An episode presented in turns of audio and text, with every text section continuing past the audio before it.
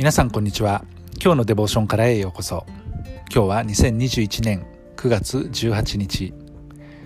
今日の聖書箇所はルカによる福音書1章37節。今日のデボーションタイトルは神にできないことは何一つない。それでは聖書箇所をお読みいたします。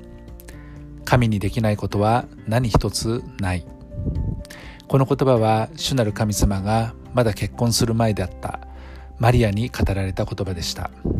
聖母マリアともカトリック教会は呼んでますね。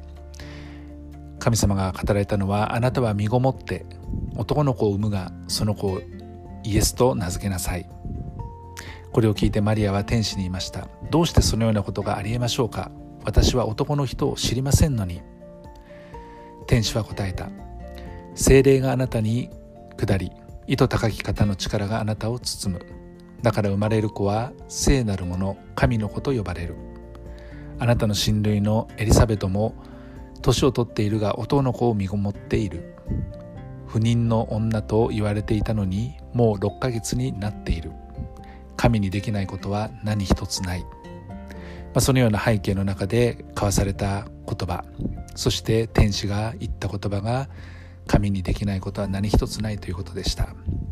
マリアはまだ男の人を知りませんでした。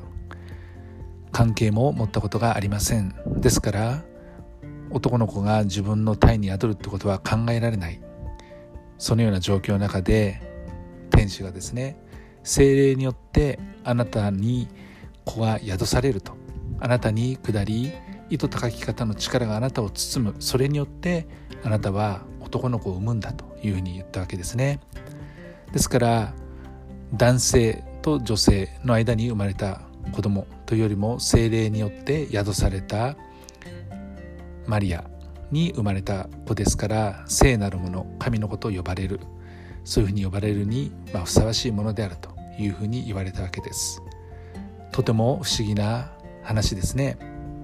ですけれども神にできないことは何一つないわけですから神がそうされたのであるならばまたそのように信じる時に神の偉大さに私たちは気づかされます。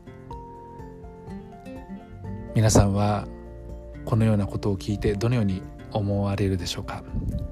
自分も同じような信仰を持っているでしょうか？神にできないことは一つもないと何一つないという信仰を持つことができるでしょうか？私が信仰の原点であるこの不思議なことをなさる神神がそういうふうに言われたならばそうであるというふうに信じれる。